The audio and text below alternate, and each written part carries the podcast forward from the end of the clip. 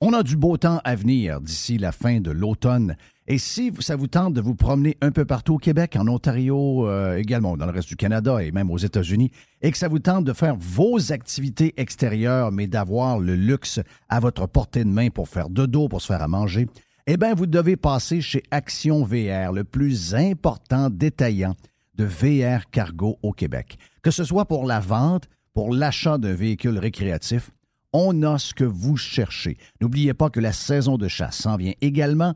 Vous aussi, voulez avoir un certain confort quand vous arrivez chez vous, dans votre maison, à l'endroit où vous allez être, et vous voulez de l'espace quand vous partez pour mettre tout votre stock, pour être bien équipé pour la chasse. Eh bien, Action VR est craqué pour vous recevoir et vous faciliter votre saison de chasse.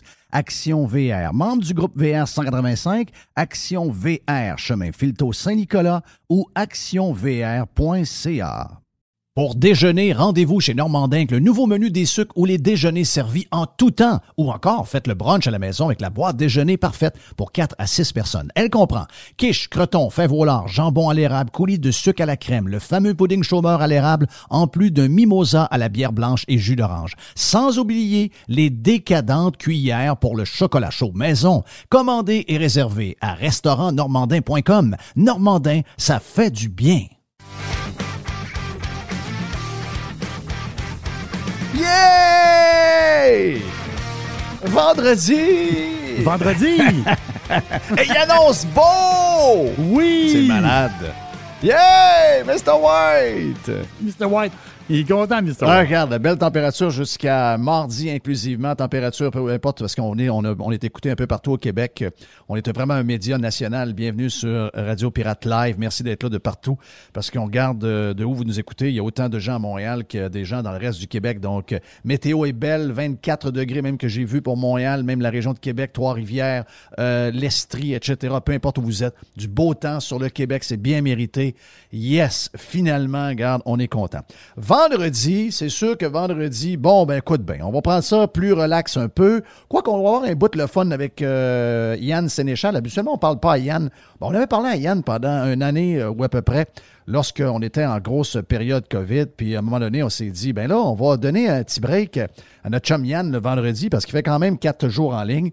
On va briser un peu ces habitudes-là, dépendamment des journées, ça ne nous dérange pas. Donc, on va faire un genre de tour de euh, ce qui s'est passé dans l'actualité avec euh, Yann Sénéchal un peu plus tard. On va parler un peu de ce qui se passe en bourse, Jerry, ça brasse pas mal. On va parler de- du débat avec euh, Poiliev et euh, Charret rapidement pour voir. Puis, je veux voir si l'étiquette qu'on essaye de mettre sur Éric Duhem, la presse essaye ce matin avec Isabelle Haché de coller, parce qu'on est dans l'époque où euh, on essaye de mettre des, des étiquettes. Je sais, j'ai vécu ça toute ma carrière de radio et ça fonctionne, je peux vous le dire. Donc, c'est la manière qu'ils définissent avec des étiquettes. Le fond n'est pas import- important. Hier, quelqu'un m'écrivait et me disait, euh, c'est un policier, euh, je pense c'est un policier de la région de Montréal, il dit, garde, moi je suis un, maniaque, je suis, fier d'être un pirate, j'écoutais sur Radio X, je suis maintenant un pirate. Euh, garde, je je pense qu'il est de la région de Montréal. Il dit, ma sœur, il dit, à un moment donné, elle me parle de Jeff Fillion, puis elle dit, hey, Jeff Fillion, c'est un méchant cave, lui. Il dit, moi, j'écoutais, écoutais, je dis, mais comment ça, Jeff Fillion, c'est un méchant cave? Pourquoi tu dis ça? L'as-tu écouté? Non, non, non, non, jamais écouté. Et, mais c'est ça que ça fait. Et ça, moi, je l'ai vécu toute ma vie. Je suis capable de dealer avec ça. Mais c'est ce qui fait maintenant que les médias sont capables de diriger un peu la démocratie. C'est qu'ils sont capables de coller des étiquettes sans vraiment avoir de fond. Allez lire le texte poche de Isabelle Haché ce matin dans le, blog étudiant de la presse. Vous allez- essayez de retenir quelque chose, gars. C'est est carrément comme un bang Krispy Kreme. C'est, ça goûte pendant quelques instants, mais après, il tu, tu, n'y a rien qui reste. On aime sur sais, ça, te divertit, mais il reste rien parce qu'il y a zéro, zéro, zéro fond. Beaucoup de gens maintenant dans les journaux sont comme dans, les journaux et dans les médias en général sont comme ça. Donc le but c'est pas d'avoir du fond. Le but, c'est pas d'arriver avec des faits précis. Le but, c'est de coller une étiquette. Et je demandais à Yann Sénéchal, je vais le demander dans les prochaines minutes, si euh, l'étiquette, euh, ce qu'on va essayer de poser comme étant, ah, le PCQ est le parti qui va euh, peut-être nous amener vers un requestionnement de, de l'avortement. Quel sujet euh, poche. Mais ils ont réussi cette semaine à essayer de coller ça sur Éric Duhem. Mais ils ont pogné le mauvais. Éric est très bon, mais j'ai hâte de voir ce que notre ami Yann Sénéchal a raconté là-dessus. Euh, écoute, vendredi, c'est ça, on aura du sport un peu, même beaucoup de sport. On aura euh, l'Est qui va venir faire un tour avec notre chum Dodu. On va parler de ce qui se passe jusqu'à maintenant dans les playoffs. Très bon playoff. Très, peut-être des surprises, peut-être euh, plus, plus tight et plus dur pour certaines équipes que prévu. Donc, on va parler de ça. Quoique euh, la Floride a gagné hier, le Lightning a gagné le deuxième match contre Toronto. Donc, il y a quelques matchs. Mais il y a des gens qui sont inquiets pour les Bruins contre la Caroline. On va jaser avec, euh, avec Les et avec euh, Dodu de hockey un peu plus tard. Puis on a également Philippe Brasseur qui va nous parler du Grand Prix de Miami. On va prendre quelques minutes pour parler du Grand Prix de Miami en fin de show. Jerry, vu qu'on est vendredi, j'imagine que tu as quelques petites nouvelles le fun pour commencer oui. dans la boîte. C'est toujours le fun de jaser un peu avec Jerry pour voir qu'est-ce qui traîne dans la boîte. Qu'est-ce qui se passe, mon chum Jerry? C'est une, petite, euh, c'est une petite nouvelle qui est passée un peu euh, tranquille. Tu sais, dans, dans le domaine des véhicules électriques, il y a beaucoup de monde, depuis que le. On est rendu quoi? On est rendu pas loin du 2 piastres euh, le litre. Beaucoup de monde pense aux véhicules électriques. C'est, une possibilité. On commence à faire des calculs, puis tout ça. Puis là, l'affaire, c'est que c'est une nouvelle qui est passée comme ça. Euh, tu sais, on connaît Tesla, il y a plein, il y a plein de brands. On, on sait que les grands de ce monde, les GM, les Hyundai, puis tous les grands euh, constructeurs ont des véhicules électriques. Mais il y a, un- il y a une, il y a une marque qui, euh, qui fait parler d'elle beaucoup. Ça s'appelle Lucid. Lucid, compagnie de la Californie. Euh, leur véhicule. en Ouais, mais c'est encore un char de riche pareil. Mais c'est ça l'histoire. L'histoire, c'est qu'ils ont quoi? 30 000 réservations, même plus que 30 000 réservations. À date, c'est un succès. Mais là, le problème, c'est que ces véhicules électriques-là, un jour, là, je parle de toutes marques confondues. là. Mais là, Lucid vient d'annoncer que euh, toutes les nouvelles commandes, ça va être 12% de plus sur le véhicule. Oh. Puis Là, j'ai dit, attends un peu, là, comment ça vaut un, euh, un véhicule Lucid? En canadien, c'est 107 000 Mais le- il est extraordinaire. là. Le Lucid Air, c'est la voiture de l'année de, de, de Motor Trend. Wow. Donc, c'est, ah non, le véhicule est extraordinaire. Ah non, On c'est un parle très beau véhicule, mais ça fait de. c'est, ça fait c'est de riche. 800, 8 Jeff, c'est 830 km d'autonomie. C'est, phénoménal. là. Le problème, c'est que le char, il coûte 100 000, 107 000 exactement, puis il va coûter 12% de plus. C'est ce que Lucid a annoncé. Mais ma réflexion est, ça, est, est de même. Là. C'est moi, mettons que je pense, d'ici un an, deux ans, trois ans, aller dans, dans un véhicule électrique. Là, je pense à ça. Là. Là, ça monte de 12% puis un autre 10% À un moment donné, moi, je pourrais. À un moment donné, on ne pourra pas les acheter. Tu sais, la classe moyenne, puis pas juste ça, la classe moyenne élevée, c'est un peu ce que les analystes disent. Tu sais, la classe moyenne élevée, ils ont, les moyens, là. Mais à un moment donné, ils n'auront plus les moyens. Tu sais, pas je comprends, là, c'est rendu trop cher. Parce que des fois, ça te prend deux chars. Monsieur, madame. Là, tu dis, OK, là, ça monte de 12, ça monte de 12. Donc, c'est. C'est la question. Les véhicules électriques, oui, euh, on y pense, mais euh, moi, je pense qu'on ne pourra pas en acheter. Non. Parce qu'on n'a pas le fric pour en acheter, tout simplement. C'est, c'est- ça va être, un- ça va être Mais, j'ai du- le feeling depuis, euh, depuis, depuis que Elon Musk, et on en a parlé, je pense, hier, euh, que depuis qu'Elon Musk est propriétaire de Twitter, j'ai comme le feeling, on dirait que les chars électriques, même là, c'est comme, c'est comme out. Là. On, a des, on, a, on a de plus en plus d'articles qui nous disent que c'est dangereux, que c'est pas si green que ça, etc. C'est pesant, ça route, ça fait les- la poussière de frein, puis toutes sortes d'histoires qui, qui nous ont sorti. Là, c'est plus bon. On dirait que c'est là. là, là, c'est plus bon, char électrique. Soudainement, depuis qu'Elon Musk a acheté. euh, C'est spécial, pareil. Hein? C'est vraiment, c'est vraiment drôle. J'ai c'est une autre petite patente? Hey, va savoir ta quatrième dose? Non, arrête. Non, mais moi, j'en ai deux. vu ça, J'en ai deux. et on dit on est prêt pour la quatrième dose. Il y a plein de monde ont dit Oh yes, je suis prêt, j'y vais, j'y vais. OK. Mais je parle pas des. Est-ce que je parle pas des gens plus âgés, les autres, vous prenez votre décision en faisant, mais, mais commencez à vous questionner, même sur la quatrième, là, même si vous êtes euh, plus vieux, mais ça, ça fait beaucoup de doses pour. euh, ça commence à être inquiétant, surtout qu'on voit que ceux qui ont pris euh, les Johnson et Johnson, on leur dit que là, il va falloir, euh, il va falloir arrêter ça tout de suite là, parce qu'il ferait, il fait effectivement des caillots de sang, donc euh, c'est dangereux. Euh, j'ai un malaise avec les histoires de 4, puis 5, puis 6 doses. Je sais pas pour. Moi, quand j'ai deux doses, et c'est fini, là. Moi, c'est Moi, c'est Et fini. là, l'affaire, c'est que moi, je m'étais dit, Jeff, si pour prendre l'avion, ça prend trois doses, j'aurais pas le choix. Parce qu'à un moment donné, je veux sacrer mon camp, je vais aller faire un tour. Ça fait, ça fait que Mets-le pas ça dans la tête, là. Non, non, mais. mais je, je suis prêt à le faire parce que moi, je veux m'en aller. je comprends. Mais là, en, ce- en ce moment, c'est pas le cas. On, on s'entend-tu? C'est pas le cas. Mais si à un moment donné, ils disent Ouais, troisième dose obligatoire pour telle affaire, telle affaire, on, on va être fourré. Hey, J'en ai une petite nouvelle de fun pour toi euh, concernant la- la- la- l'époque de la COVID. Tu te rappelles du bar de Kirouac? Le bar, là, ça a l'air qu'il a tué quasiment tout le monde à Québec.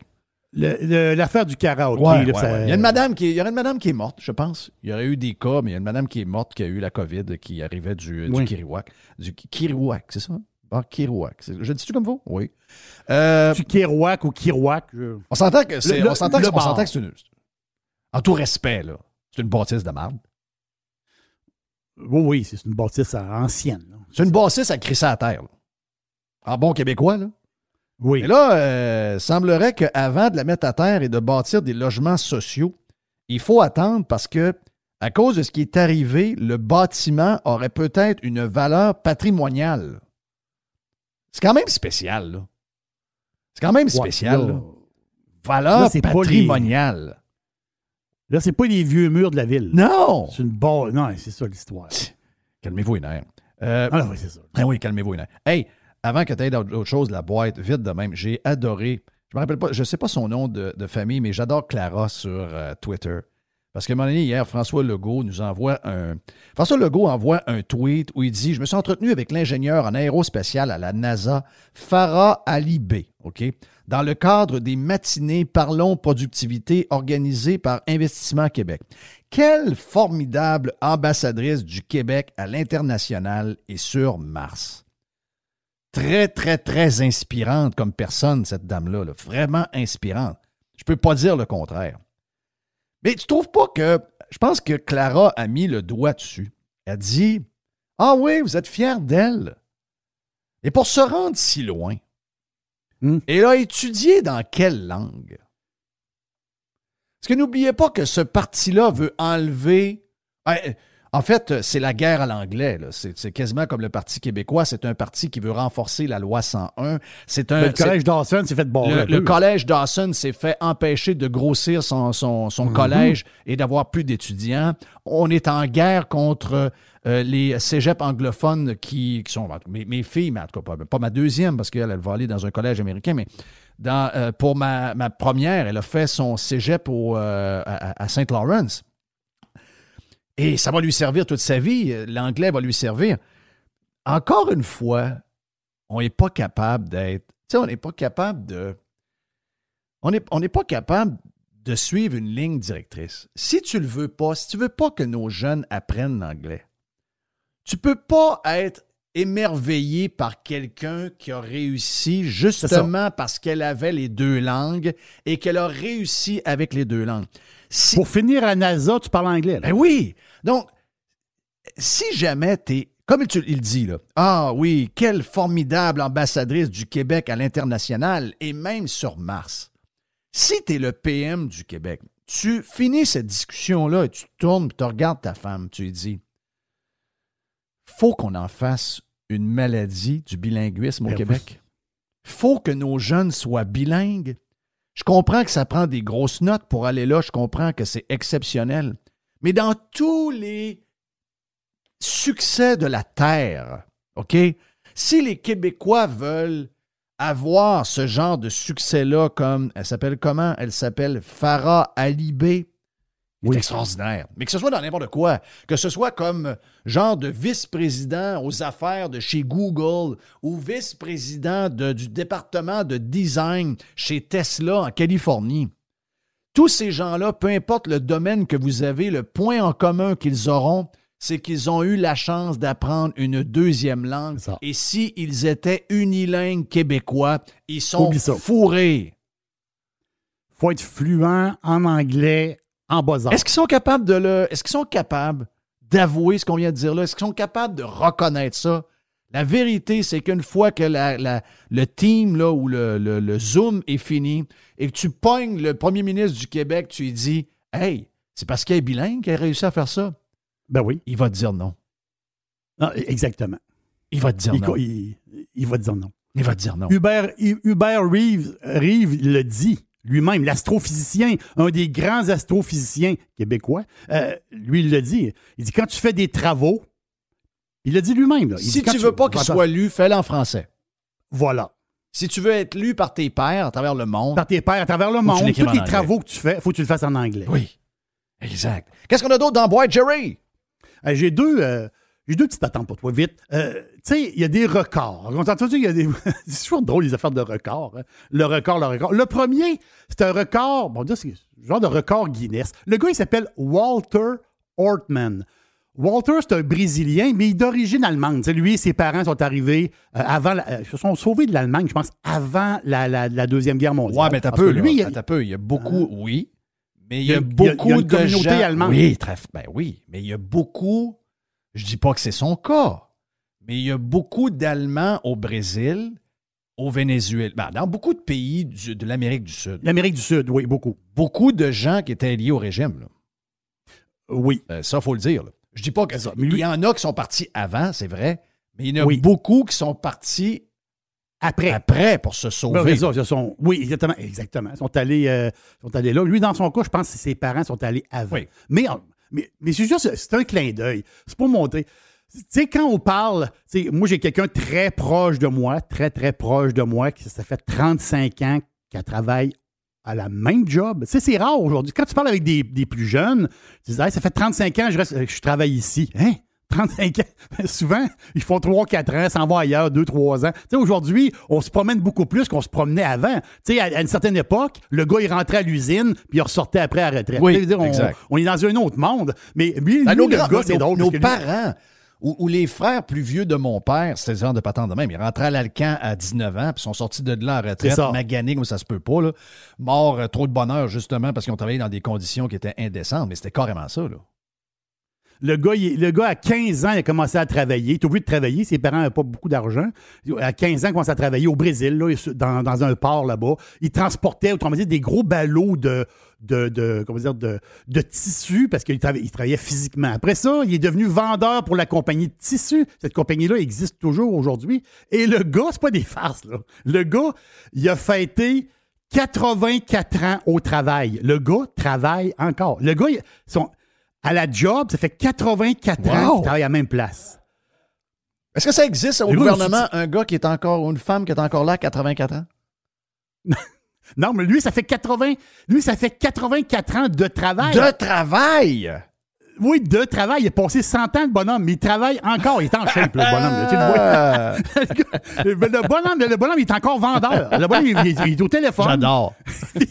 Là, il dit, il va, il veut pas s'en aller. Il reste là, puis il fait le job. J'ai trouvé ça drôle. Quand même, le gars, 84 ans, à la même place. C'est vraiment, vraiment comique. L'autre histoire, c'est spécial. Tu sais, moi, je suis pas collectionneur. Je sais que toi, tu l'es pas non plus.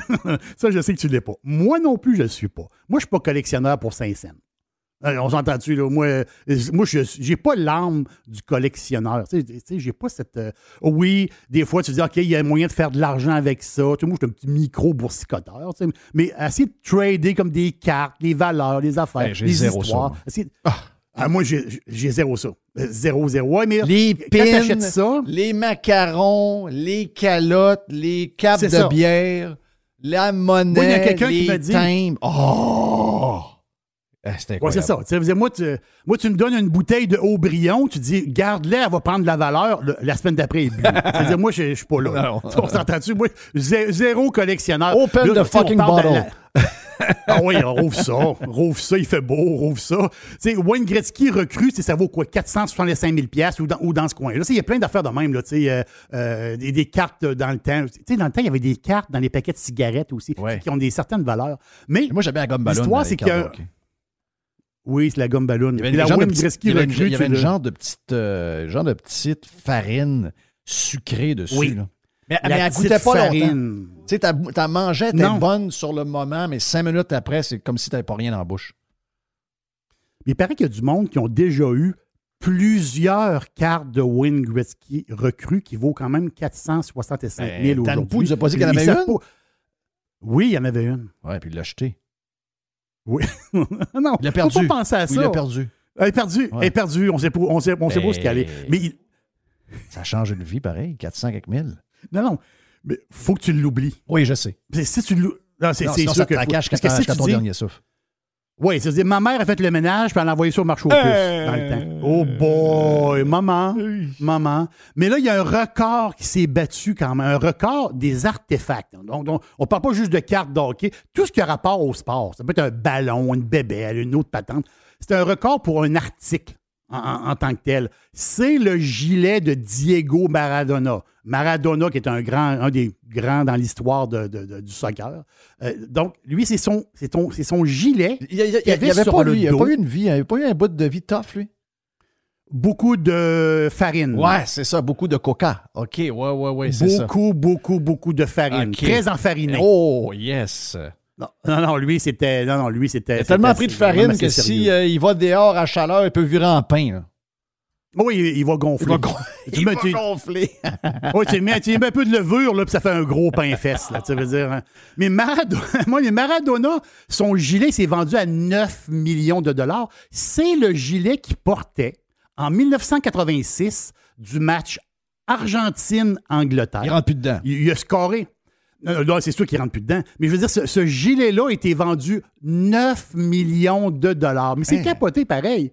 Parce que ce but-là qu'a scoré, le but, le but mythique, qui s'appelle le but de la main de Dieu. Oh. La main de Dieu. C'est Ben, ça, c'est cave, hein? Ça, c'est vraiment. cave. Ben, euh, tout est cave. Quand c'est la main de Dieu? Ben oui, c'est. Voyons donc. Nous autres, au Québec, on croit pas à ça. C'est quoi cette affaire-là, ce but-là? C'est quoi cette maudite niaiserie-là? Ça, c'est cave, ça. Toutes les. Bon, oui, je, je sais. Mais tous les fans de soccer le savent. OK? Le but célèbre de Maradona, OK? La main de Dieu, c'est que quand il a fait son but, il a frappé avec sa main. Donc, Oh. l'arbitre a accepté le but. Donc, en réalité, c'est pas un bon but. C'est le but d'Alain Côté, mais de, de lui. C'est un but. Oui, un c'est le but un- d'Alain Côté. Mais à Un l'inverse. but volé. Un but qui a été bon, qui aurait dû pas être bon.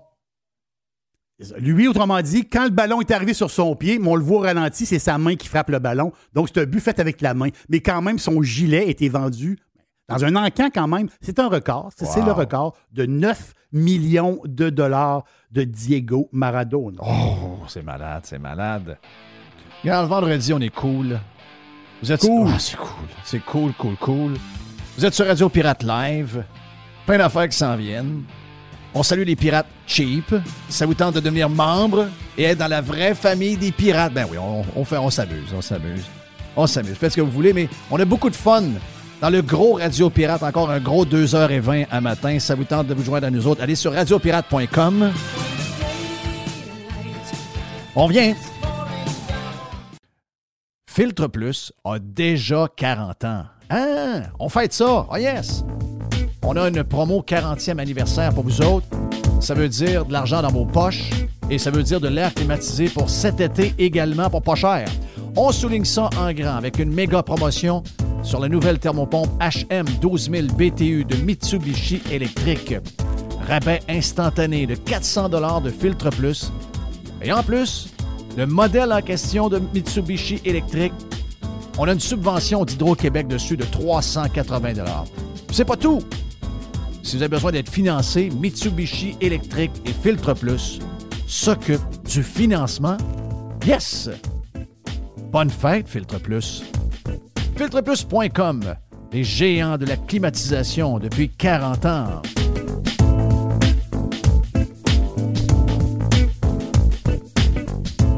Vous êtes un employeur et votre régime d'assurance collective vous coûte un bras à vous et vos employés? Faites appel à votre conseiller.net Assurance collective pour réviser votre programme. Vous pourriez être surpris. Contactez-nous, votre conseiller.net. Fourni Courtage Automobile est spécialisé dans l'exportation de voitures d'occasion. Nos contacts internationaux nous permettent d'avoir le meilleur prix pour ton véhicule. Tu nous appelles, on évalue ta voiture et on t'offre le meilleur prix et tu récupères 100% de la valeur des taxes. Sur Facebook, Fourni Courtage Automobile.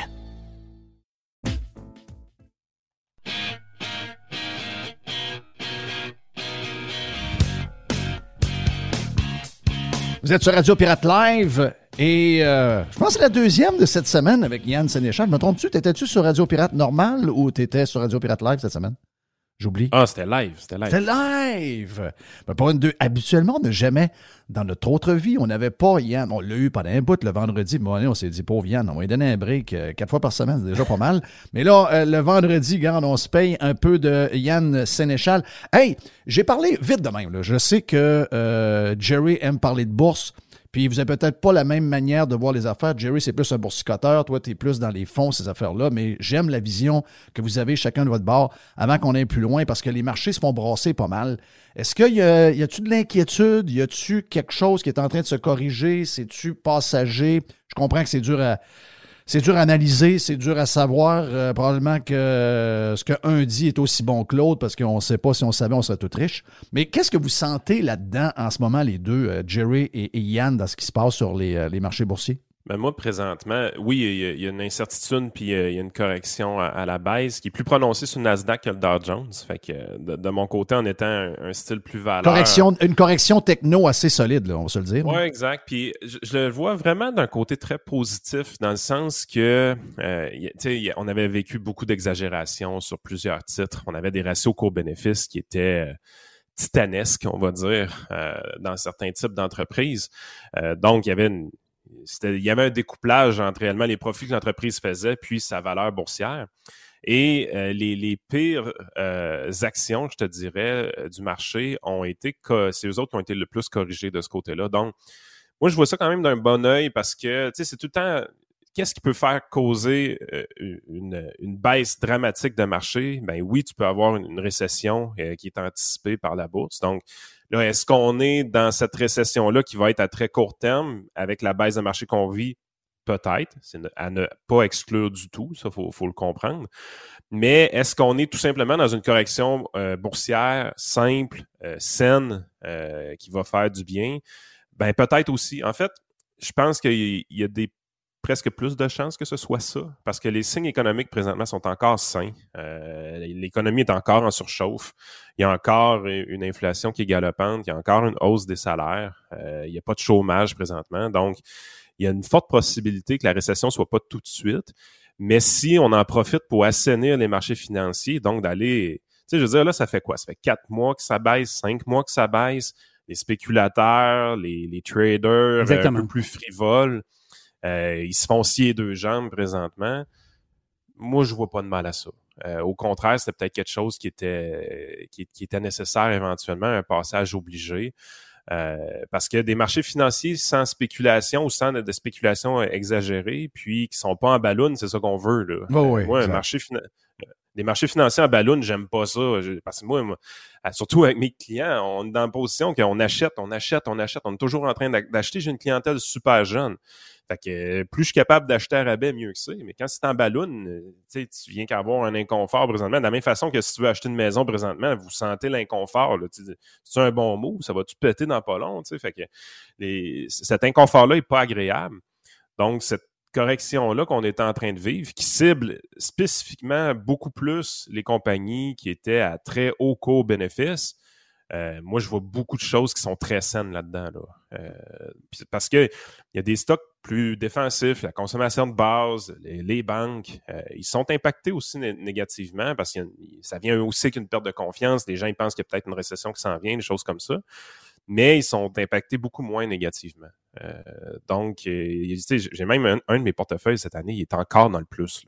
C'est un peu freak là, quand on y pense. Là. Euh, je le regarde aller, je pense qu'il était jusqu'à quelques jours, il était encore plus 7% à peu près. J'étais là, je dis OK, toi, tu vraiment à part de tout le monde. Mm. mais le, gestionnaire est comme ça aussi. Ouais. il ne gère pas proche du marché. Fait que non, beaucoup de bonnes choses. Puis je suis quand même surpris du ton de la Banque centrale. Euh, je les pensais pas, aussi hawkish. Non, ils reculent pas. Euh, ils ont vraiment fait la guerre à l'inflation. Euh, on sent pas d'orgueil du côté de Jerome Powell. Parce que, tu sais, il aurait pu être orgueilleux, là, dire Ah, ouais, ouais, c'est temporaire, tout ça, parce qu'ils ont fait fausse route quand ils ont dit que l'inflation allait être temporaire. Il aurait pu persévérer là-dedans, puis dire On va monter les taux tranquillement, puis ça va venir. Non, ils réalisent vraiment que leur politique monétaire lag euh, les problèmes auxquels on fait face tout de suite. Donc, ils veulent pas laguer trop longtemps. Ils vont vraiment, ils vont vraiment fort. Là. 0.5% euh, une shot, oui, mais les deux prochains meetings, on s'attend aussi à 0.5 de la bouche même de Jerome Powell. Euh, on envisage peut-être un 0.75. Puis on le voit, là, les marchés réagissent de cette façon-là, justement. Les taux 10 ans viennent de franchir le 3% On est rendu à 3,10% euh, donner un ordre de grandeur, là, on, ça commence à ressembler un peu plus à, à des affaires qu'on vivait autour de 2007. 2007, on s'était rendu à 5% par exemple. Euh, fait qu'on est vraiment dans une situation où est-ce qu'on s'en va dans une normalisation des taux d'intérêt, chose qu'on pensait plus voir. Là. On, était, quasiment rendu à penser que du 2% c'était le même pour le restant de notre vie. Euh, fait que ça, il y a beaucoup, beaucoup, beaucoup de, de, surprises de ma part de la, Banque centrale. Pas, pas une mauvaise surprise, une surprise plutôt agréable, honnêtement. Parce que moi, étant un investisseur de long terme, de voir la Banque centrale prendre au sérieux le problème de l'inflation, euh, de voir qu'ils veulent agir rapidement pour pas euh, se ramasser un peu comme Greenspan, les culottes à terre. Euh, je trouve que c'est bien, c'est sain. si ça vient qu'une correction boursière, amen, je vis bien avec. tu sais, il y, a de la manière qu'on fonctionne, souvent, les gens qui ont besoin de décaisser de l'argent à court terme, mais cet argent-là n'est pas investi en bourse. Fait que, si on perd à court terme pour mieux construire à long terme, c'est parfait. Euh, je vis vraiment bien avec ça. Le temps passe vite. Euh, le temps passe vite. J'ai plein de sujets pour toi, donc je veux euh, débouler. J'aime l'expression de, de, notre ami Jerry qui dit en ce moment, garde euh, on n'est pas. Euh, c'est un drôle de temps. On dirait que le, couteau est tombé du comptoir, il est dans les airs. c'est pas le temps de le ramasser avec ses mains. Laissez-le tomber avant de faire un move quelconque.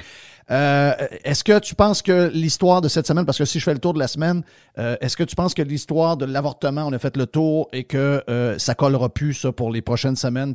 parce qu'il y en a qui, qui, voyaient une stratégie de la part, entre autres des démocrates au euh, aux États-Unis pour euh, les midterms. Donc, c'est quelque chose qui vont servir peut-être pour essayer de faire peur au monde avec les républicains, etc. Euh, au Canada, on a essayé de l'importer pour une autre histoire, c'est-à-dire qu'on a essayé de coller ça probablement sur Poilièvre pour le Canada, mais beaucoup également sur Éric Duhem au Québec. Est-ce que tu penses que après deux jours, le sujet est mort et que finalement Éric Duhem va s'en tirer?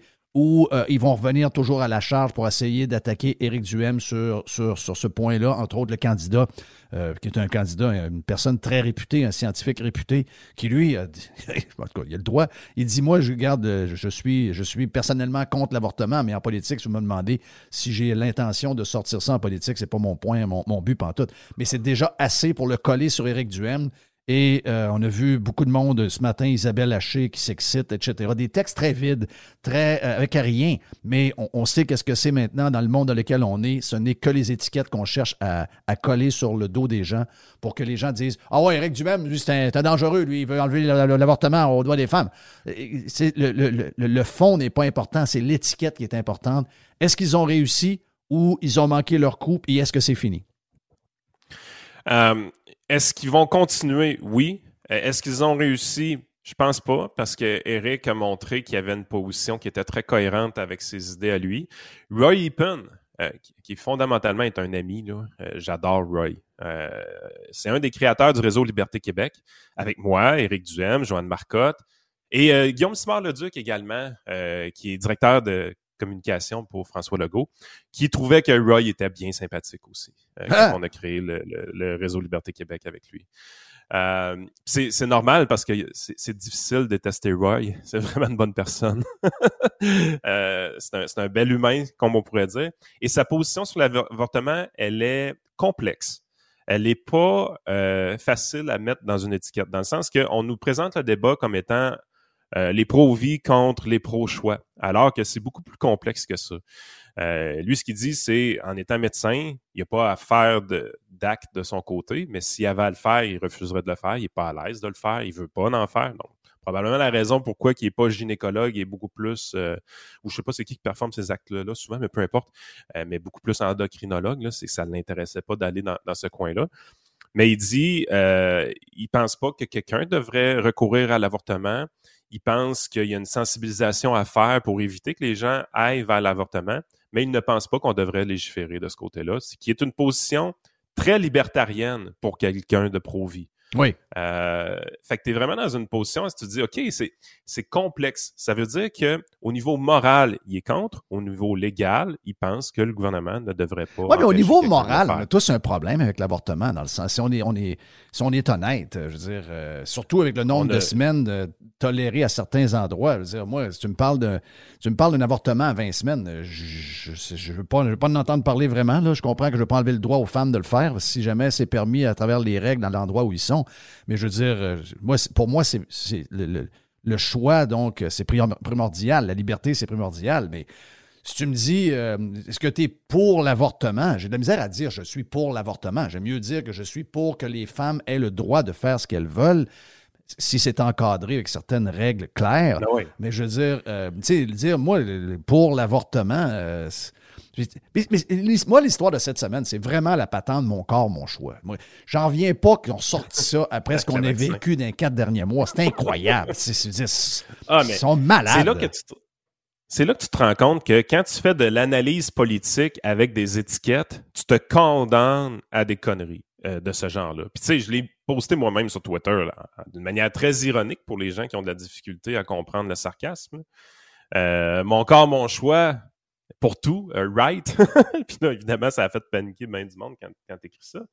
Mais la réalité, c'est que des, questions sur l'avortement, la raison pourquoi c'est des débats qui sont aussi enflammés euh, aux États-Unis, puis même au Canada, parce que du côté légal, la question est close au Canada, puis je pense que tout le monde est très confortable au Canada avec les règlements et les, lois actuelles. Par contre, on peut le voir là présentement, le débat est quand même enflammé sur la question. Puis la, la raison pourquoi c'est enflammé, c'est que c'est pas c'est pas une dichotomie, c'est pas blanc ou noir, c'est une question qui est complexe y a plusieurs angles à cette question-là. Il y a un angle moral. si on va dans les extrêmes, on peut plus facilement comprendre. Si on parle avec quelqu'un qui est pro-vie, puis on lui dit, c'est ça, toi, tu voudrais pas qu'une personne s'est faite violer à 12 ans se fasse avorter. Là, tu fais, ah, OK, là, il vient d'avoir l'air d'un putain de sans-cœur. Et de l'autre question, tu parles à un pro-choix, puis tu dis, OK, toi, tu es, pour l'avortement, pas réglementer ça, mon corps, mon choix, parfait. La femme qui veut se faire avorter à 36 semaines, tu es confortable avec ça? Ben là, non, là. Ah, OK. Donc, il y a des nuances. Puis, euh, le Québec a perdu sa capacité depuis longtemps de faire un débat euh, avec des arguments valables avec des nuances à l'intérieur parce que c'est une démonstration qu'on a fait, moi et Frank, cette semaine euh, sur notre Patreon parce que ça ne tentait pas d'aller faire des vagues justement sur les affaires publiques. On, a été plus sur le Patreon pour le faire pour regarder comment on peut toujours être le pro-choix de quelqu'un et en même temps le pro-vie de, quelqu'un. Dans le sens que les Français présentement regardent les Américains de haut face à leur débat sur l'avortement, par exemple. Sauf que dans leur propre pays, leur loi, c'est après 14 semaines, c'est illégal. Euh, alors que les Américains, il y a beaucoup d'États, c'est plus après 17 semaines. Donc, il y, a, des États américains qui ont une loi beaucoup plus libérale que les Français en point de vue d'avortement. Ouais. Fait qu'à un moment donné, tu es là, tu te dis, regardez toutes les nuances qu'il y a dans cette affaire-là, là, puis que c'est un débat qui, qui, qui, sera jamais noir ou blanc. Fait que c'est là, en fait, ce qu'on a vu cette semaine, je pense, c'est la capacité de certains politiciens et de certaines personnes médiatiques à être capables de tenir un débat complexe versus la facilité de l'étiquette. Si tu arrives, tu dis mon corps, mon choix, moi je suis pro-avortement, les pro-vie, c'est toutes des retards. Ça, c'est l'opinion facile, pré-mâchée que tout le monde a utilisée cette semaine. Euh, les gens qui voulaient avoir des clics faciles, c'était ça qu'ils avaient à dire, puis ils ont eu leur clic facile. C'est en plus, tu peux sacrer une claque dans la tête à Duhem puis Poliev en même temps. La première page, Journal de Montréal, Journal de Québec, c'était une des premières pages les plus dégueulasses qu'on a pu voir dans l'histoire des médias québécois hier. C'est un manque de maturité total. Un gros manque Et beaucoup de, monde ont applaudi ça. Là. Beaucoup de monde ont applaudi ça. C'était dégueulasse. Puis probablement que les 39 personnes que tu as là, euh, tu les questionnes toutes de leur côté pour avoir leur conviction profonde puis qui ne jouent pas la politique. Là. Tu vas vraiment savoir leur conviction. Leurs convictions à ces 39-là vont tous différer un peu. Il y en a qui vont être confortables avec un, avortement après tant de semaines, d'autres moins, des choses comme ça. C'est une question qui est réellement complexe. Et le Québec a fait la démonstration hors de tout doute raisonnable qu'on n'avait aucune maturité dans notre capacité à débattre. Le, pire dans tout ça, c'est qu'on regarde les États-Unis de haut, où est-ce que là, la question est, redevenue... Parce que la, vraie question aux États-Unis, là, ce qu'on s'apprête à faire dans, le jugement de la Cour suprême, c'est de redonner le pouvoir. C'est de redonner le pouvoir aux États de décider. Exactement. Alors, eh, on n'est pas en train. Il y, a, il y, a, probablement des États comme la Californie, on se doute, qui vont être beaucoup plus libérales que le Texas, ou des choses comme ça. Euh, puis c'est bien correct. Moi, un des principes que j'ai en, politique, c'est que généralement, les décisions doivent être prises le plus près possible de l'individu. Donc, techniquement, est-ce que je préfère que les États légifèrent que le fédéral? Naturellement, je vais préférer que ce soit les États. Euh, donc, est-ce que c'est Ultimement, la démocratie va décider. Puis, si on voit, que, mettons, quelqu'un qui est pro-avortement demeure au Texas, puis les gens votent pour les candidats qui disent, ben nous, on veut limiter l'avortement ben, on connaît les Américains. Dans ce temps-là, ils prennent un U-Haul, ils mettent les meubles dans le U-Haul, mettent une pancarte en avant de la maison, puis ils s'en vont dans l'État où ils sont plus à l'aise. Oui. Donc, il euh, n'y a pas de problème avec ça, là. Oui, exactement. Puis encore là, est-ce qu'il y aurait moyen de faire mieux que laisser les États décider? Ben oui, je pense que oui. Puis c'est ce que je disais euh, euh, cette semaine. on en a parlé avec Vincent Gelozo aussi. Puis dans ma tête, c'était vraiment euh, si on avait à créer notre propre pays demain matin, puis on, repart les lois en neuf, qu'est-ce que serait ma préférence personnellement? Puis c'est là que tu vas voir que ça peut être réellement complexe, ce débat-là. Moi, personnellement, ce que j'aimerais, c'est qu'on remette dans les mains du spécialiste, donc du médecin, euh, la décision, tout simplement. Donc, c'est lui qui va aller, avec sa liberté de conscience, faire ce qu'il croit qui est bon pour la personne selon le cas qui lui est présenté. On ne devrait pas légiférer en cette matière-là. Techniquement, c'est une des positions les plus libérales qu'il n'y a pas. Je veux dire, c'est difficile d'être plus pro-choix que ça. Là. Tu dis, on laisse le choix au médecin de décider qu'est-ce qu'il fait en fonction de la personne qui a elle-même décidé qu'est-ce qu'elle allait faire. Tu sais, on retire le gouvernement de l'équation. C'est très, très, très pro-choix. Mais tu peux te faire attaquer avec une position comme ça en te faisant dire, ben là, tu vas permettre à des médecins qui veulent pas faire d'avortement, exemple euh, tu vas leur permettre de refuser de le faire. Euh, oui, tout à fait. Et je vais aller plus loin. Je vais empêcher le, le collège des médecins de sanctionner ces médecins-là qui vont refuser d'en faire. Par contre, je veux aussi qu'on refuse au collège des médecins de sanctionner le médecin qui va faire un avortement tardif dans une situation bien précise ou est-ce que dans sa liberté de conscience, il a cru que c'était la bonne chose. Donc, quand on parle de sujets complexes, ce débat-là, ce n'est pas les pro-choix contre les pro-vie. C'est un débat extrêmement complexe et nos médias de masse ont une immaturité ah, totale pour traiter de cette question-là. C'est dégueulasse. C'est là qu'on voit qu'Éric Duhem se, démarque d'une chose, juste finir là-dessus. Éric Duhem se démarque énormément parce qu'il a réussi à amener une position complexe dans les médias québécois cette semaine. C'est spécial. C'est rarement arrivé. Pour finir, j'ai pas écouté une seconde du débat hier entre euh, Jean Charest et Poiliev. Je sais qu'il y avait d'autres candidates ou candidats, je sais pas combien il y était. J'ai vu absolument rien. J'ai rien lu. Euh, je pense qu'on est la majorité, probablement 99,9% des gens, c'est à peu près la même chose. Euh, si tu avais en une minute et demie à nous résumer ce qui s'est passé. Est-ce que c'est une dégelée de Poiliev? Est-ce que Poiliev a gagné des points pour ceux qui l'aiment? Ou encore, il a même réussi à convaincre des gens qui avaient des doutes sur lui, qui mettaient des étiquettes d'extrême droite, puis de Trump, puis de tout ce que tu veux? Et est-ce que Jean Charest a trouvé un peu d'énergie parce que sa campagne n'est pas forte forte depuis le début? Ça s'est passé comment en une minute et demie? Raconte-nous ce que tu as vu hier. Ben, on, va mettre un best-of des 10 meilleures minutes sur notre chaîne YouTube. Ça va être fait. Je l'ai écouté. Euh, c'est le fun. Pour les conservateurs aujourd'hui, c'est vraiment le fun parce que tu as deux bons debaters. Euh, et Charret ont été excellents. Euh, sérieusement, euh, ça faisait longtemps qu'on n'avait pas vu de la qualité au Parti conservateur euh, du Canada. On a de la qualité présentement. Les deux amènent de quoi de, de très sharp de ce côté-là. Les deux servent très bien à l'autre à se mettre en valeur. Euh, définitivement. C'est juste que si tu veux un parti vraiment le progressiste conservateur à la sauce Red Tory un peu, là, tu vas trouver ce que tu as euh, avec Jean Charest. C'est un libéral déguisant conservateur pour essayer de jouer la game au milieu. Et si tu veux finalement un candidat qui se tient debout, qui a des convictions, qui est capable d'être fort en débat et qui lâche pas le morceau. Quand il, tient un os, il le lâche pas. Ben Pierre Poilier va montrer que c'est ce qui était. Euh, honnêtement, personnellement, mon choix, évidemment, c'est Poiliev. J'ai hâte qu'ils se mettent après le mollet de Justin Trudeau dans un vrai débat. Oui. Pour vrai, là. Euh, oui.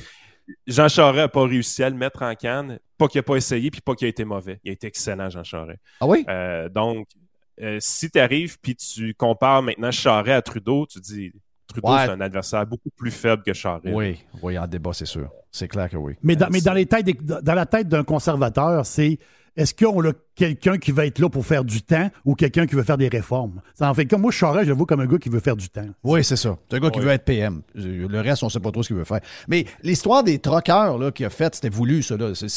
C'est clair qu'il envoie un message que lui, il se distance des troqueurs. C'est pas une erreur. Ça, c'est planifié. Ça a été planifié dans sa préparation, ça. Oui, exactement. Puis les deux ont euh, euh, capitalisé là-dessus, dans le sens que Charest, évidemment, il veut se définir comme le candidat plus centriste, plus raisonnable. Donc, euh, ça a été un succès sur toute la ligne pour la ligne de campagne qu'il veut avoir. Et Poiliev a réussi à capitaliser là-dessus en disant T'es un libéral, t'as la même position que les libérales, moi j'ai une position plus pour la liberté, blablabla. Bla, bla. Puis il a réussi à capitaliser là-dessus aussi. Fait que c'est vraiment c'est irréconciliable les positions de Poiliev et Charest à l'intérieur du Parti conservateur du Canada.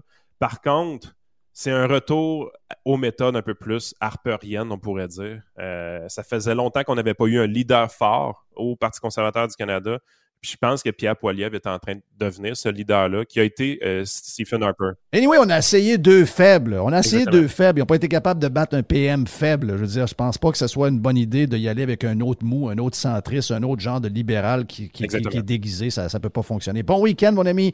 Yann, thank you so much. Yes. Merci, Yann. Votre conseiller.net, si vous avez besoin de lui. Super vendredi avec euh, pas mal de stock sur Radio Pirate Live. On revient. Bonjour, Yann Sénéchal de VotreConseiller.net. Dans bien des cas, le régime d'épargne-études est un outil fiscal puissant, même plus puissant que le CELI et le REER. Pourtant, il est sous-utilisé. Faites appel à VotreConseiller.net pour obtenir une démonstration de sa puissance. Contactez-moi, VotreConseiller.net. On a du beau temps à venir d'ici la fin de l'automne. Et si ça vous tente de vous promener un peu partout au Québec, en Ontario euh, également, dans le reste du Canada et même aux États-Unis, et que ça vous tente de faire vos activités extérieures, mais d'avoir le luxe à votre portée de main pour faire de dos, pour se faire à manger, eh bien, vous devez passer chez Action VR, le plus important détaillant de VR cargo au Québec. Que ce soit pour la vente, pour l'achat d'un véhicule récréatif, on a ce que vous cherchez. N'oubliez pas que la saison de chasse s'en vient également. Vous aussi, vous voulez avoir un certain confort quand vous arrivez chez vous, dans votre maison, à l'endroit où vous allez être, et vous voulez de l'espace quand vous partez pour mettre tout votre stock pour être bien équipé pour la chasse. Eh bien, Action VR est craqué pour vous recevoir et vous faciliter votre saison de chasse. Action VR, membre du groupe VR 185, Action VR, chemin Filto Saint-Nicolas ou actionvr.ca. Printemps égale Cosmos. Je vais même rajouter un peu de musique Cosmos. Ah, le beau temps, hein? Beau temps, beau temps, beau temps, Cosmos. Ah ouais, on a ça dans la tête. Let's go, let's go, on veut voir du monde, on a soif, on a faim. On veut, regarde, la vie repartie, la vie repartie. On veut vous gâter, on veut vous servir. On veut que vous ayez du fun chez nous, nos deux grands cosmos. On est à Sainte-Foy sur Laurier, on est à Le Bourgneuf. Venez voir nos belles tables qu'on a pour vous autres, notre belle bouffe qu'on va vous présenter. Que ce soit pour déjeuner, un dîner en semaine, un déjeuner-dîner la fin de semaine, un souper le soir, un deux pour un le mercredi sur les verres de bière en fût ou encore sur le verre de vin. Les nachos gratuits à l'achat d'un pichet le jeudi sur la bière, sangria et mojito. Ah, le printemps, c'est au Cosmos que ça se passe. Sur place ou on réserve sur lecosmos.com.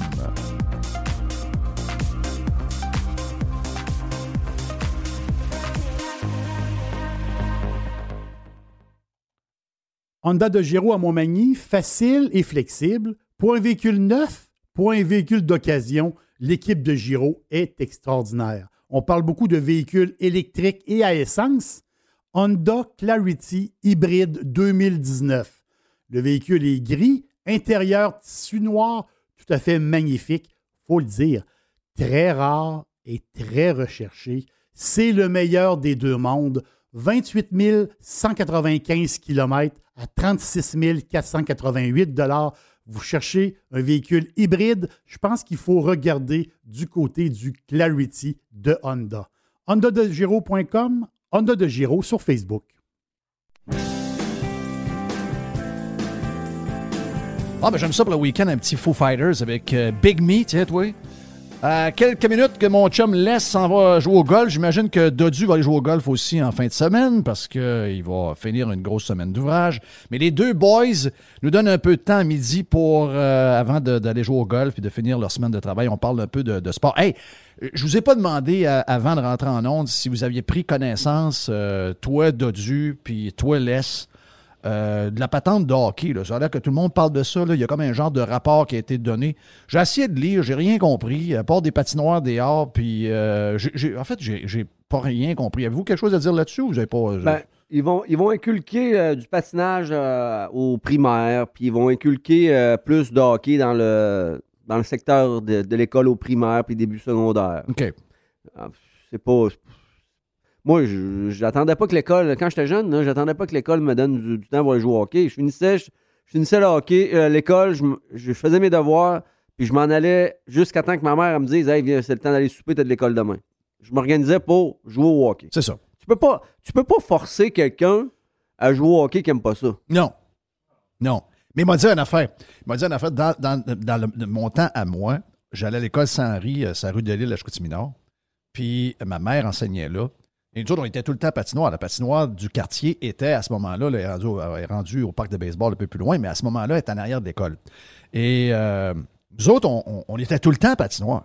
Tu sais, le samedi matin, tempête ou moins 30, samedi matin, euh, il fait noir, puis il fallait qu'il nous laisse la lumière allumée le soir toute la nuit parce qu'on voulait être là le matin de bonne heure. Il faisait noir, on était rendu à patinoire. On, on, on avait juste hâte de se lever pour aller à patinoire. Mais les maudits profs d'école dans ce temps-là, ça au moins, s'ils empêchent ça, c'est déjà pas pire. Les maudits profs nous disaient Là, vous n'avez pas le droit de jouer au hockey et d'aller sur la glace pendant les récréations ou sur l'heure du midi ou le matin avant de rentrer à l'école. Donc, il fallait qu'on amène nos hockey, qu'on les cache dans le banc de neige pour être sûr de les avoir à 3h15 quand l'école finissait pour ne pas être obligé de rester, d'aller à la maison et de revenir. Parce que ces maudits fatigants-là, ben c'était des fatigantes, ces maudites fatigantes-là nous empêchaient de jouer au hockey. Donc, au moins, s'il y a une patinoire pas loin, puis ça les force à bâtir des patinoires, puis surtout avec des toits et des systèmes réfrigérés que j'ai entendu, puis qui laissent les gars, jouer, les gars jouer au hockey qui ont le goût pendant les récréations, pendant l'heure du dîner, puis quel mot dit Non, non, non, jouez pas ça glace, vous allez vous faire mal, là, vous allez tomber, vous allez vous cogner.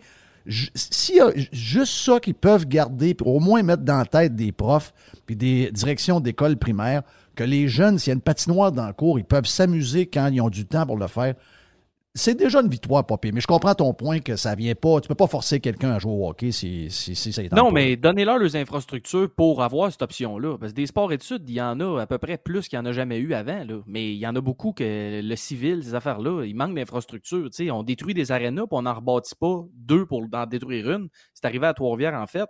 Mais tu parles d'un gars qui est allé au sport études toute sa vie. J'ai jamais eu une journée d'école complète. Euh, ben, à part peut-être à l'université, mais j'ai jamais fait une journée d'école au complet. Fait que c'est bien sûr que ça prend. On avait des belles infrastructures, mais ça en prend plus pour pousser les jeunes à jouer. Oui, oui. c'est pour, ça que je pour ça que je te disais, Dodu, que toi, là, le vendredi, il faudrait que tu travailles, puis moi, je peux prendre Parce que moi, j'ai jamais fait de sport-études. Nous autres, on allait à l'école jusqu'à 4h20. Oui. Puis moi, je, jouais à midget 3 on pratiquait à tous les soirs. On pratiquait à 5h30 jusqu'à des fois 7 heures. Je partais, puis on n'allait même pas à la même école. On a, moi, j'allais à Polyvalente de Loretteville ce temps-là. Fallait que je descende. Ça n'avait pas de bon sens. Aujourd'hui, les jeunes sont au bain. Ils vont à l'école de 7 h, 7h30 jusqu'à 11 h. Puis l'après-midi, ben, ils peuvent faire leur sport, pratiquer leur sport, puis le soir, faire leurs études relax. Oui. Les autres, euh, l'étude, là, on va dire une affaire, là. Passer deuxième, là. Hey, moi, là. Pas le choix? Ben, je vais te dire une affaire, là. Ouais, mais tu sais, il y a des jeunes sport-études. Moi, je suis allé à l'Académie Saint-Louis pour mon secondaire 5 avec le programme Prep School, puis il fallait que tu sois sa coche en tabarouette. Là. On partait les vendredis, des fois, à 4-5. Tu sais, quand on avait une game au New Jersey pour aller jouer contre des Prep School là-bas, faut que tu partes très tôt le vendredi, puis tu reviens le dimanche. Si t'as rien fait dans l'autobus, euh, bonne chance, là, parce ah, que la semaine en repart. Je suis d'accord, mais nous autres aussi, de Dieu, euh, on jouait, on pratiquait toute la semaine, puis le vendredi après-midi, on s'en allait sur la route, où on jouait à Sainte-Foy, puis le dimanche, c'est vice-versa. Fait qu'on n'avait pas même de break, là. Pour vrai, là. Non, non, ça prend une excellente gestion de l'horaire quand c'est hyper formateur pour les jeunes. C'est pour ça que donnez-leur les infrastructures. il y a des gens qui vont s'impliquer pour monter les programmes. Hey, moi, là, je vais vous dire une affaire. Euh, on avait juste une voiture, était pas chez nous. Ma mère était obligée d'arrêter d'enseigner parce qu'on a eu, euh, on a eu des, jumelles qui n'étaient pas attendues. Donc là, elle ne pouvait plus être prof. Donc il y avait juste un salaire de prof. Mon, prof mon père était prof aussi à l'Université du Québec en informatique la fin de semaine, puis par les soirs. Puis il était président du hockey mineur. Donc mon père n'était jamais là. Donc il y avait une voiture, puis il n'y avait jamais de voiture dans, dans, dans, le cours. Donc moi, je me sauvais, je jouer au hockey dans les patinoires. J'avais trois, quatre patinoires que je faisais. Ma mère ne me trouvait jamais à pied. Elle ne pouvait pas me trouver. Mais le hockey, souvent, quand je jouais les Dynamos, la chambre était. L'aréna était à, 15 minutes à pied. Pas pire. Mais midget, les midgets, ils ont décidé que les Dynamos, tout ça, puis les Saguenayens se faisaient une équipe ensemble parce qu'ils préparaient le midget 3A au Saguenay. Puis ils ont fait du midget 2A, puis on s'appelait, imagine-toi le nom, les Traversiers, qui était l'union des Saguenayens et des Dynamos. Et la chambre, puis notre place d'entraînement était à côté de la chambre des Saguenayens au Centre-Georges-Vézina. Mais moi, mon père, il est toujours pas là, là. Mon père est dans des réunions. Et là, euh, il y a des journées que je trouvais pas de lift parce que la majorité des gars de Netchkoutimi ou de la côte de réserve ou de loin de Saint-Fulgent, sacrement, je partais à pied en hiver après l'école. À partir de Chicoutimi-Nord, je traversais le pont du Buc à pied pour m'en aller au centre Georges Vézina. C'est facilement une marche de 1h30, 1h40. Moi, j'allais dire une trotte d'une heure, là. C'est une heure et demie. Tu sais, c'est où? Si je restais en haut, là. tu passais dans le coin, je m'en allais au Centre-Georges. Et, sais-tu quoi? Je, t'en parle là, je m'en suis rendu compte des années plus tard, mais ça m'a jamais dérangé. non, t'allais faire ce que t'aimais. Ben oui! C'était pété, là. En tout cas, Toi, tu as joué pour les traversiers, mais il faudrait qu'il y ait des jeunes qui puissent jouer pour les troisièmes liens bientôt. Là. oui, c'est ça. Les troisième liens de Québec. Hey, vous écoutez les, euh, les playoffs un peu? Qu'est-ce que vous en pensez? Hier, les, euh, hier j'étais euh, au bar ici au coin, coin de la rue. Je suis allé manger avec mon ami Scott au bar. Puis Scott est le plus grand partisan des Capitals de Washington avec sa, son chandail, sa calotte un peu sale. Mais c'est un bon un gars sympathique.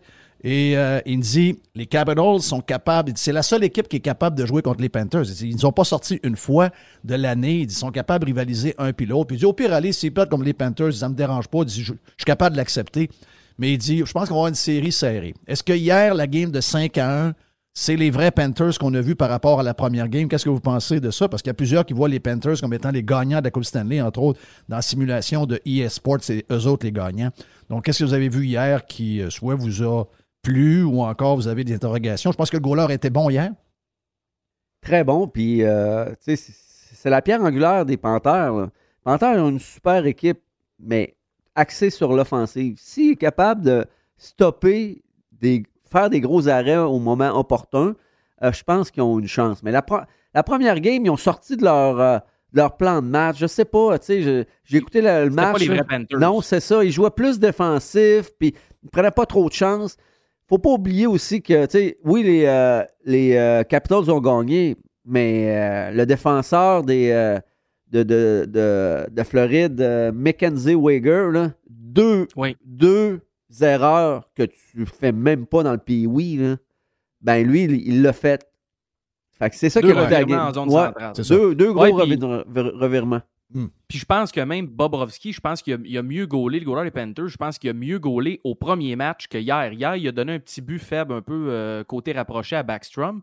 Euh, ça n'a pas fait trop de dommages, mais je pense que les, Panthers ont gaspillé une bonne performance de Bobrovski au premier match parce que, euh, je veux dire, c'était pas pareil. On dirait qu'il jouait nerveux.